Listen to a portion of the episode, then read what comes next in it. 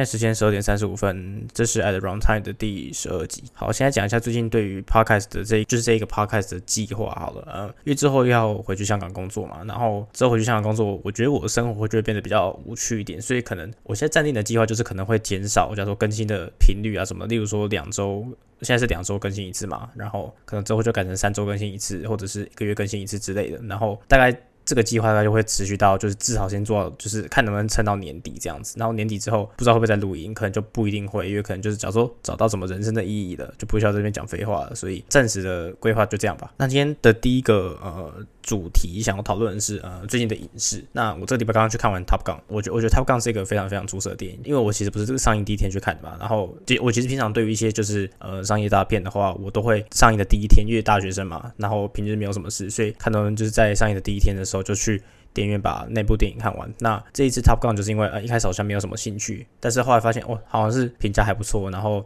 大家都说蛮好看的，那想说就是呃找一个礼拜一下午去看一下电影这样子。那我自己看完觉得就是嗯。我觉我觉得我可以去引用一些人讲的话，就是说他们觉得他们从电影院走出来，然后看完这部电影的感想就是，哦，他们终于看了一部电影的那种感觉。呃，你会觉得 Top Gun 的这一部电影，你不会觉得很，它虽然有一百三十分钟长，但你不会觉得它很闷，它的整个叙事的节奏也非常非常明快。然后就是一开始你会慢慢看到那些角色被介绍出场，像这个电影，我觉得角色算是一开始我会觉得角色出场的有点太快，然后就是突然有很多个角色一次出来，然后。你可能会一时之间记不起来他们每个人各自所扮演的角色是什么。我自己讲的角色就是包含说，嗯，他们在就是在戏里面的设定，角色设定。也包含的像是他在这个戏里的定位是什么，他所扮演的功用是什么的这个角色是什么。在一开始的时候，你可能会觉得说，哦，因为人很多，你其实不太知道说，呃，他们各自到底是有什么样的功能啊之类的。但是其实，在戏的就是情节继续的时候，你我觉得你会很清楚的知道说，哦，他们每个人各自的功能是什么，然后他们不会互相抢彼此的角色，然后角色的功能性也不会重叠啊之类的。再加上 Top Gun 算是一个，就他的前一集就是好像三十六年前的 Top Gun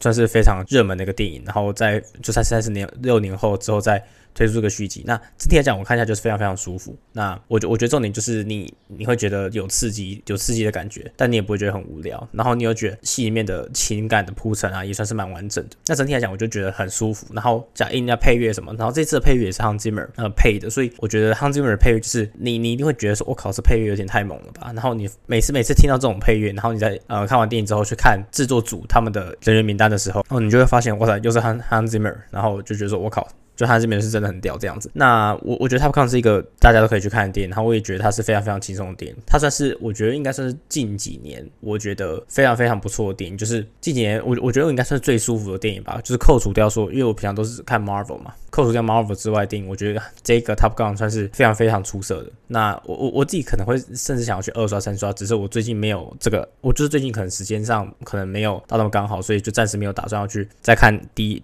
第二次、第三次这样子。但是我是觉得说这部电影是会让我想二刷的那种电影这样子。那这就是有关于电影的部分嘛。再讲一下，就是接下来可能会上映的电影。那可能最近就是说，呃，Marvel 要出就是 Thor 的第四集。那 Thor 第四集它有就是两三集预告出来了。那我觉得《索尔》也算是一个非常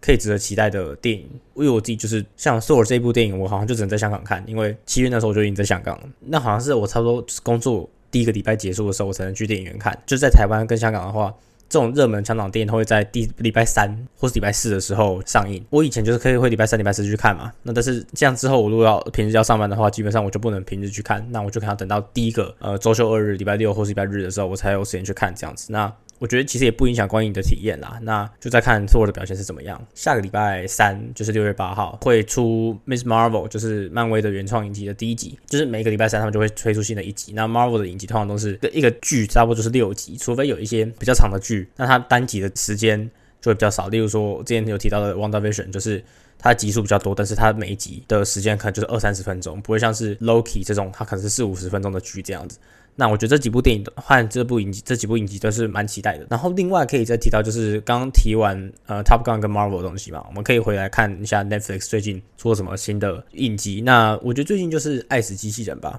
应该算是相对来讲蛮蛮多人去看的，因为它其实《爱死机器人》在第一季的时候就已经有名声，或是他的表现其实就已经非常不错，然后也被很多人讨论这样子。那听说第二季。的表现没有相对于来讲，第一季就是稍微比较没有那么有特色，就是第一季可能会远好于第二季。那听说第三季它的品质又再回来一点。我自己因为不是 Netflix 的订户嘛，所以就再看看说我什么时候才会去订 Netflix。我我自己的计划是我在。就是这个月应该会去订 Netflix，我我我要回香港要隔离嘛，那隔离的时候我可能没有什么事情做，那我就可能订 Netflix 把想要看东西看一看。那因为如果说我是为了打发时间去订这个 Netflix 的话，我只付一个月的订阅费嘛，所以对我来讲那也不算是一个我持每个月必须要持续花出去的钱。对我来讲负担其实就是还好，那就是把它当成一个就是哦，我可能花两百七十块，就台币是两百七还是三百三？第二等的话，我就是三百三十块嘛，他就会去，反正我就把它当成。是一个，就是我买一个电影的感觉，花这个钱然后去看一些我自己想要看的内容，这样子。那我觉得《爱死机器人》也是一个，呃，我我自己觉得是蛮不错的作品啊，就是也也也算是一个我推荐的作品这样子。好，那接下来可能要讲到第二个主题，就是呃，Fat Tail 的执着。就是我记得这一有一本书是塔雷伯书，就是我不知道是塔雷伯诶，就是谢梦工其实在他的古癌的集数里面，还有在。他的 Facebook 的专业上面其实有大概提到，就是 Fat Tail 对于这种就是肥尾事件的一些想法之类的。然后他在最近的一集的股啊，就是昨天呃六月一号上传的那一集股啊，里面有讲到这件事情，就是你要去赌那个几率极小的风险事件，类似这样子感觉。然后我觉得 Fat Tail 这件事情就是说。呃，我觉得可以用一个现实的例子来讲，就是有些人会想要把所有事情都做到很完美，然后导致说他做这件事情，他计划是非常非常失败的。我想要讲的东西就是，我最近看到，就是因为最近我我觉得可以用台湾的疫情，每次每次我都要用台湾疫情来做举例，有时候会觉得说有点不好，但是我觉得这算是一个非常好的例子，就是说我们看到有些小朋友过世，就是那种非常就年纪像个位数。不到五岁那种小朋友过世，他可能一开始只是说，哦，他有三十八、三十九度、四十度的发烧，好，三十九度、四十度发烧的确是蛮严重，没错。但是当这些家长带到呃医院的时候，医院的人可能拒收啊什么的。好，我觉得医院拒收还有他们自己的一个理由，因为医院他就是可能负担就已经过重了嘛，他有一堆事情要处理的，他根本就不能再接受新的病人了。我觉得医院做这件事情是他的理由是合情合理的。那我等下再回来谈这一部分，就是总之大概故事就是这样，就是反正就是有小朋友有家长觉得他小朋友。呃，发烧很严重，就是可能发烧，然后到温度很高，然后他可能那些家长可能觉得说，哦，小朋友会需要紧急的医疗资源或医医疗照顾，他就把他送把小朋友带去医院拿什么之类的，但是医院已经忙不过来了，所以他们就拒收，然后可能有两三间医院拒收这样子，然后后来发现。哦，这个小朋友因为没有在紧急的或是在需要受到照顾的时候马上受到照顾而过世了，然后后来这件事情就会传到地方政府官员的耳里嘛，记者就去访问这些官员，然后官员就会说，为什么医院为什么医院不可以拒收这些小朋友？为什么？这小朋友已经发烧到四十点五度、四十一度了，你还要拒收这个小朋友之类的，然后就那什么就震怒什么嘛，就是你知道新闻媒体就喜欢用这个词，台湾人就开始有这个心态，就是说，为什么你不要去接受这些四十度、四十一度的小朋友，或者三十九度的小朋友？为什么你们要去拒收这件事情？第一个是我刚才讲过，就是。医院他们自己有个合理的理由嘛？如果说我今天再多收一个小朋友，如果说我要花人力资源去介绍照顾这个小朋友，是不是医院里面人就会相对来讲就会有一个人必须要牺牲掉他的医疗资源？我原本的量就这么大了，如果说一个人塞进来，我等于就是要把一个人挤出去嘛。那所以是不是有一个人会变成说，我原本是受到照顾的，后来就没有被受到投身照顾，因为我必须要花心力去照顾一个多余的这个人这样子。还有另外一件事情，就是这个这件事情到底有跟 fat 我刚才说的 fat tail 到底有什么关系？我的观点是说，好，你会说啊，因为有些小朋友他可能在发高烧的，我不知道他是热衰竭还是怎么样，就是总之他最后就会，呃，他最终的结果就是死亡。但是不是每一个发烧到三十九四十度的小朋友，他最后都会走到死亡？大部分发烧可能还是说，哦，我在家里照顾，然后用一些什么很基本的医疗方法或者医疗。资源或者医疗处理的方式就可以解决这个问题。但是如果说我们，假如说一百个人里面有一个人是一开始是轻微的症状，后来变成就是中症、重症，然后后来死亡，我们要避免就是这种百分之一甚至不到百分之一的几率去，就是说哦，我每个人都要这么去处理嘛？就哦，我要避免这你你可能一趴是机会死亡，或者你可能有零点五趴机会死亡，或是你。发生这个症状，你可能有零点一趴机会死亡，但是过去有这个案例发生过，所以我要把你再去医院，我就是要尽量照顾到每一个人这样子。这就是我刚才说的嘛，就是台湾还是有这种对于 fatal 的执着，就是因为呃，他他希望要救每一个人，就是他不希望就是有任何一点遗憾发生，但是他就会造成更大的医疗资源错置。你越想要救每一个人，就会花更多心思在。拯救一每一个可能会死亡的生命身上，但是你去赌的东西是一个非常非常小的事件，意思就是说你要去为了一个非常小的风险，然后花费一大堆的成本，这个成本包含了机会成本，跟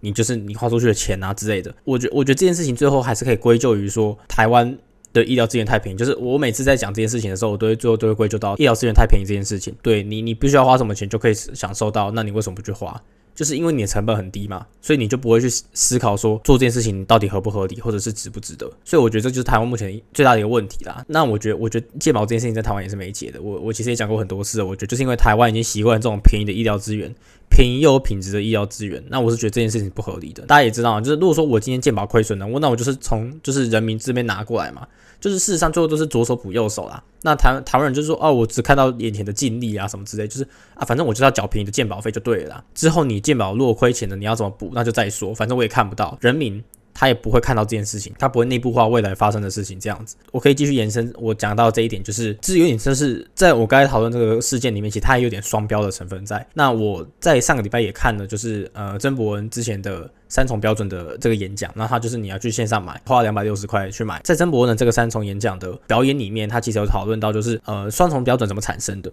然后双重标准它产生的原因有什么，有有一些什么经典的双重标准的例子，还有我们自己是不是对双重标准也有一种双重标准？我们会说哪些双重标准是好的，然后也会说哪些双重标准是坏的。那双重标准这件事情是不是有好坏之分？曾博的那个表演里面都有谈到这样的内容，然后整个表演大概是一个小时。那我觉得这一部也是，我觉得这个表演算是不错的一个表演，就是如果没有去现场的话。我也蛮值得可以花两百六十块去看这部电影，不是电影就是表演之类的。那我觉得台湾在这件事情上，就是呃也有类似的双重标准发生。应该说在防疫这件事情上就有双重标准发生的事情发生。这样就是其实很多人就一直讨论过嘛，台湾的车祸死亡率可能是远高于 COVID nineteen，但是为什么大家会花一大堆时间去，或者花一大堆心力说去强调说，哦 COVID nineteen 这件事情非常非常严重，然后什么什么之类的。台湾的交通明明就也很烂，那为什么没有人去想办法呃改善台湾的交通？环境啊什么之类，然后台湾交通还是放给他烂这样子。我自己骑车在路上的时候，我也是觉得台湾交通非常非常烂。那但是你知道台湾那些老人就是不在乎嘛，对不对？不是我每次遇到这种老人，我就是想法就是说啊，为什么这些老人不会去死一死？我讲直白一点就是这样子嘛，就是。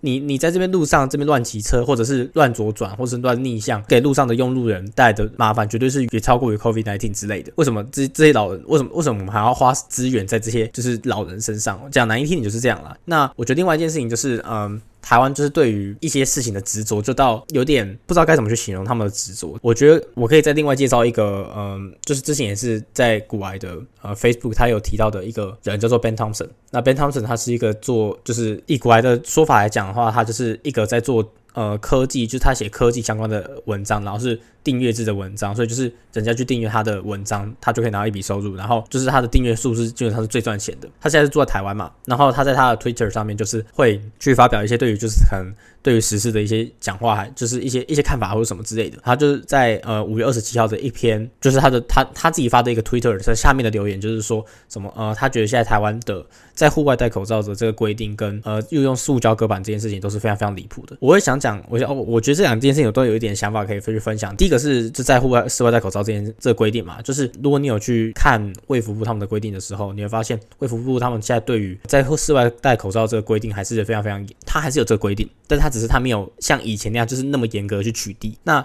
我个人认为，就是你在室外走路戴完全是不需要戴口罩，但是你会发现台湾人还是非常谨慎，就是他们可能在呃室外跑步的时候，我觉得超过七成，然后超过八成的人，他们都还是戴着口罩的。虽然我是觉得。就是你运动时候戴口罩，我是觉得超级超级扯。我连在我现在就是没戴口罩在室外，我都觉得呼吸有点困难。我我我我的这个呼吸困难不是说就是我可能有什么病什么的，纯粹就是因为空气太脏。因为我在我自己的房间内开着空气清新机，我的呼吸状况是非常非常顺畅的。但是我只要一到室外，我的呼吸就会变得有一点受阻的感觉。就是我觉得我住的地方高雄的空气实在是太脏了。但这不是我重点，重点就是呃在室外戴口罩这件事情也是非常非常奇怪。就是你如果说你一个人走在路上，然后你四周围方圆十公尺、五公尺、十公尺都没有人，你是超级安全，对不对？就是你也不会去感染别人，别人也不会去感染你。我觉得走在路上不用戴口罩，我我觉得我呼吸非常顺畅，或者我非常非常舒服这样子。加上就是最近这几天就是天气超级超级热，然后你能不戴口罩走在路上就不戴口罩嘛？你戴口罩就超级超级闷。然后这件事情是大家都可以去感受到，而且加上我们已经我们已经进入夏天了，那你戴口罩绝对不会像冬天戴口罩这么舒适这样子。我自己的论点一直都是说，如果说走在路上不戴口罩。然后别人看到你，他可能会瞪你。那他不靠近你，基本上两个人都相安无事。但是如果他跑过来跟你讲说：“呃，先生，你应该戴口罩。”这件事情就是增加风险嘛。就是我如果旁边没有人，我根本就不会有什么风险存在。那但是如果你今天还提醒某个人说：“哦，你在路上戴口罩，你就是在徒增风险。”就是你以为这样在减少风险没有，但是你是其实是在增加，就是你自己暴露的风险，因为你不知道没戴口罩那个人是不是。有什么传染病什么之类，不一定是 COVID，但它有是流感什么之类的，就是有很多很多风险产生这样子。有人在他就是他自己的留言下面再留那那一则留言在下面再留言，就是说为什么你会觉得在室外戴口罩不好？就是如果说今天有一个人他不戴口罩，然后走过你旁边，如果说他咳嗽或者是打喷嚏的，你不会觉得说如果那个人有戴打喷嚏打喷嚏或是咳嗽，那个人有戴口罩，你会比较安全吗？就下面有一个人留言去这样子质疑他的 Ben Thompson 的这个讲法。那我觉得这个问题就是。双标。我因为我觉得这个问题就话就是到一个我刚才提到，就是它是一个双标的一个经典例子。因为你在以前二零一九的时候、二零一八的时候，明明没有流感啊，冬天有流感啊，的确以前在台湾。冬天流感季的时候，可能大家戴口罩的人会比较多，但是你会发现没戴口罩还是居多嘛。好，你会说可能两成人会戴口罩，但是你八成的人还是都不会戴口罩，而且以前是大众运输工具上面也不需要戴口罩，诶，那为什么就不会想说哦，有人有流感，然后在走在路上，然后走经过你旁边的时候，他可能会打喷嚏或是咳嗽，那你为什么不会质疑说，哎，你你如果打喷嚏咳嗽，你应该戴口罩之类的？那以前大家怎么样去规避戴口罩？就是如果说没戴口罩，我们要打喷嚏或咳嗽这件事情，我们可能会用就是假装用衣物或是用嘴巴捂住嘛。我觉得今天你走在路上，在 COVID 的时代里面，那如果说你今天有可能打喷嚏的那个欲望，或者是说你有打喷嚏，你会想要打喷嚏的话，那你也可以做一样的动作啊。只是你你只是没戴口罩嘛，但是你你也是把就是你你打喷嚏或是咳嗽的那些飞沫也挡住了嘛。你现在以前要怎么看打喷在路上走路打喷嚏这件事情，你现在就应该怎么看，这样才不会有双标嘛。但你会说哦，人民的。卫生习惯，呃，可能在 COVID 之后会有什么显著的提升啊，什么之类的。那我是觉得，就是你可以说它是一个 improvement，但是我认为它只是一个就是 enlightenment，就这样而已。就是我我我觉得它没有一个很合理的论述，就是说啊，我觉得现在这样比较好。就是我觉得以前你该怎么做，你现在就怎么做。就是你以前如果没有做这件事情，那你现在也不应该去特别质疑说啊，为什么我现在该怎样怎样怎样怎样之类的。那就台湾在口罩这件事情上也是有非常有道德，就是有点。类似道德绑架的现象存在啊，那我觉得这就是，我觉得这是民族性的一环，你也很难去改变这件事情。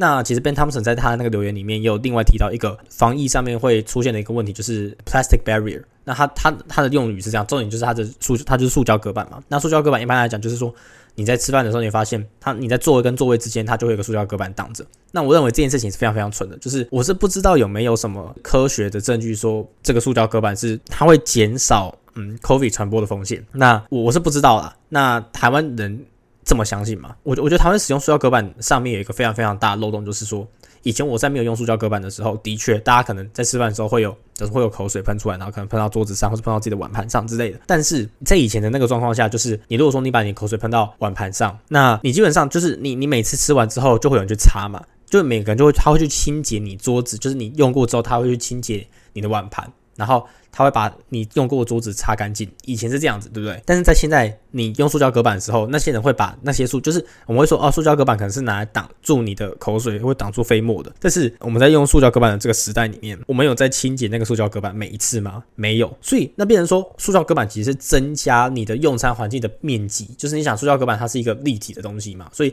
塑胶隔板会增加，就是你口水可以沾到的面积。以前它是直接掉到桌上。但你现在是它，你会可能会碰到塑料隔板上面。那以前掉桌上的时候，我每次在使用，每次有人吃完饭的时候，我可能都还是会去擦那个桌子。但现在呢，我并没有每一次都擦那个隔板啊。他可能一天，或是就说一个用餐时段，就说中午午餐服务结束之后，他们才会去清洁一次隔板，然后晚餐服务再清洁一次隔板。变成说那隔板反而是。有点恶心的，如果我这样想是觉得说隔板是有点恶心的，反而这个隔板是增加了传播风险。虽然说你不会刻意去碰那个隔板，还是做什么样之类的，但是我觉得隔板的存在就是你你去增加一个呃这些飞沫附着的地方，那我觉得这就是有点本末倒置啊。我隔板的用意是希望我不会希望飞沫去跑到别人的碗盘上面，我就觉得，干我就我我每次想到这件事情，就觉得有点恶心这样子。我觉得台湾目前就是想法就是这样子吧，就是然后再加上台湾觉得说，哦，那个隔板如果把那个隔板摆在桌子上，就已经非常足够可以去阻挡呃我想要阻挡的飞沫。但我觉得那也不对啊，就是你隔板只挡着你吃饭碗盘的地方，诶，但是你人还是你 A、B、C，假如说他们坐相顶的位置，你 A、B、C 他的人的身体的中间是没有隔板的。这个之前我应该有讲过，就是你隔板其实是挡一半那如果说你真的要很就是挡得很够的话，你应该要像。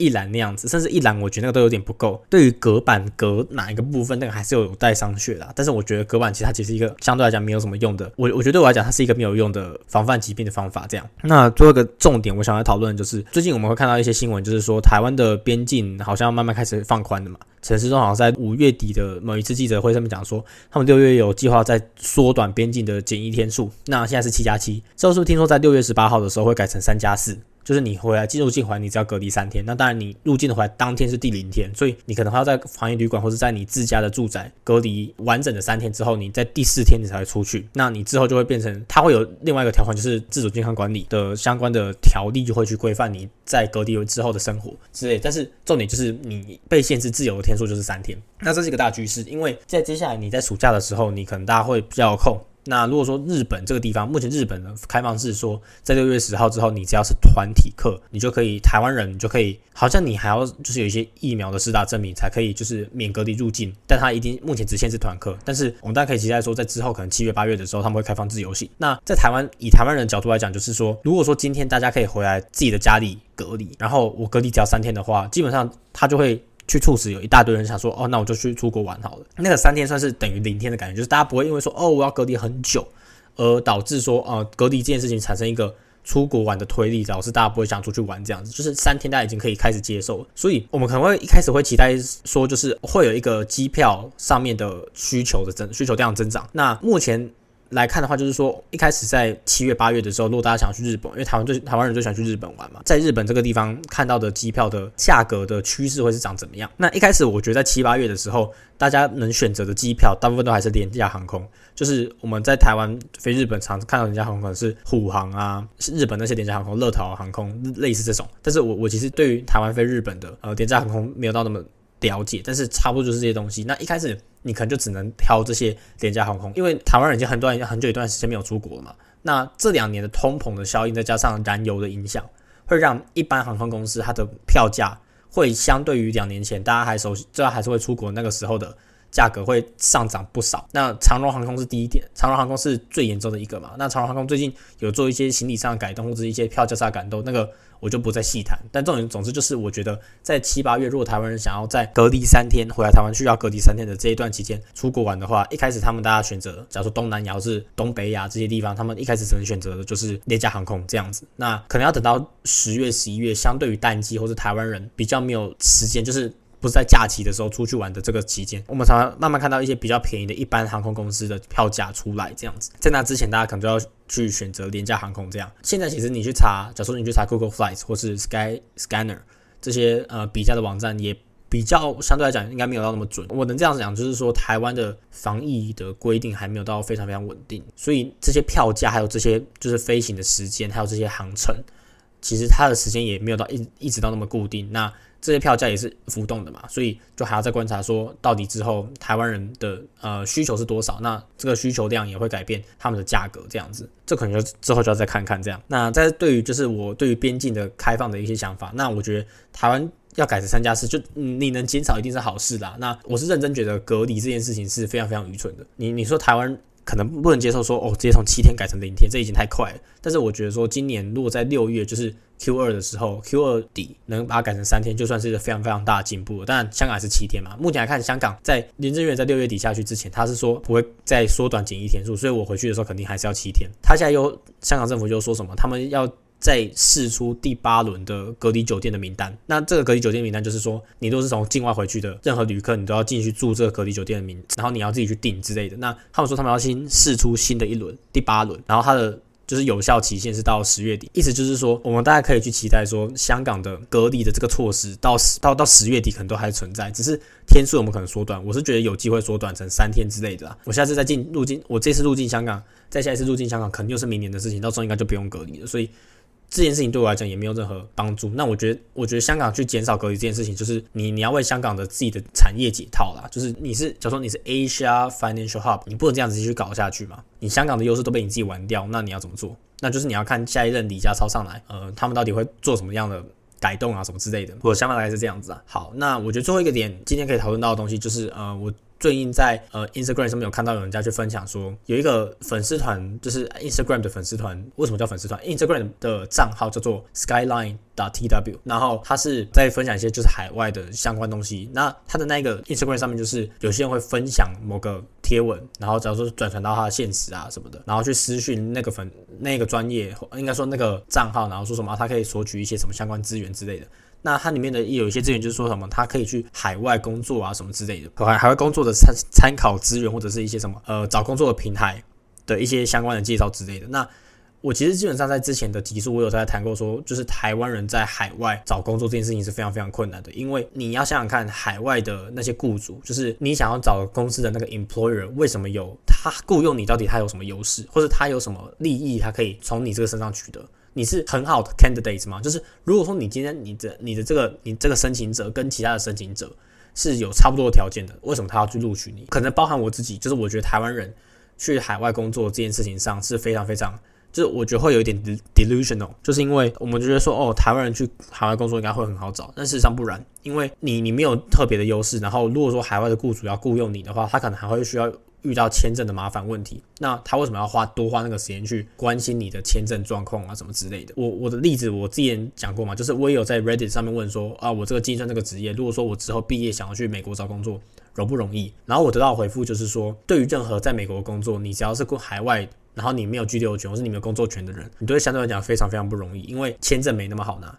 那如果说我今天雇佣你了，但是你没有签证，那就会有其他问题产生。所以为了避免这些麻烦，雇主一开始就不会打算去雇佣你。更别说就是有些人，我会分说这外国人其实他可以分成两种。那像我这种外国人，就是我完全没有在美国读过书，但是我会直接从外面空降进去美国，然后在美国拿一个职位。有些人是他在那个地方读研究所，在那个地方读大学，最后他最后他就是在那个地方拿到一个工作这样子，但是。我觉得重点就是说，你如果去想想看，如果你是去一个不讲中文的地区，那不讲中文的地区，你就不是你就不是母语人士嘛？那你能力如果跟母语人士一样，那他为什么不请一个母语人士？因为你母语人士他不用签证，然后他语言能力一定要比你好，那为什么他不请这个母语人士？那这个问题是，如果说你去一个可以讲中文的地方，那就是大陆嘛。所以你会发现说，人家去海外找工作，大陆是相对简单的原因就是这样，就是第一个是大陆它的政策对于台湾人非常友善，第二件事情是他他会认为你没有语言问题。但是如果你要去其他地方，假如说去欧美这个地方找工作，你就会发现非常非常困难，就是因为你签证这个问题就太复杂了。那当然，我会说有一些少部少部分个案是可以在海外找到工作，但是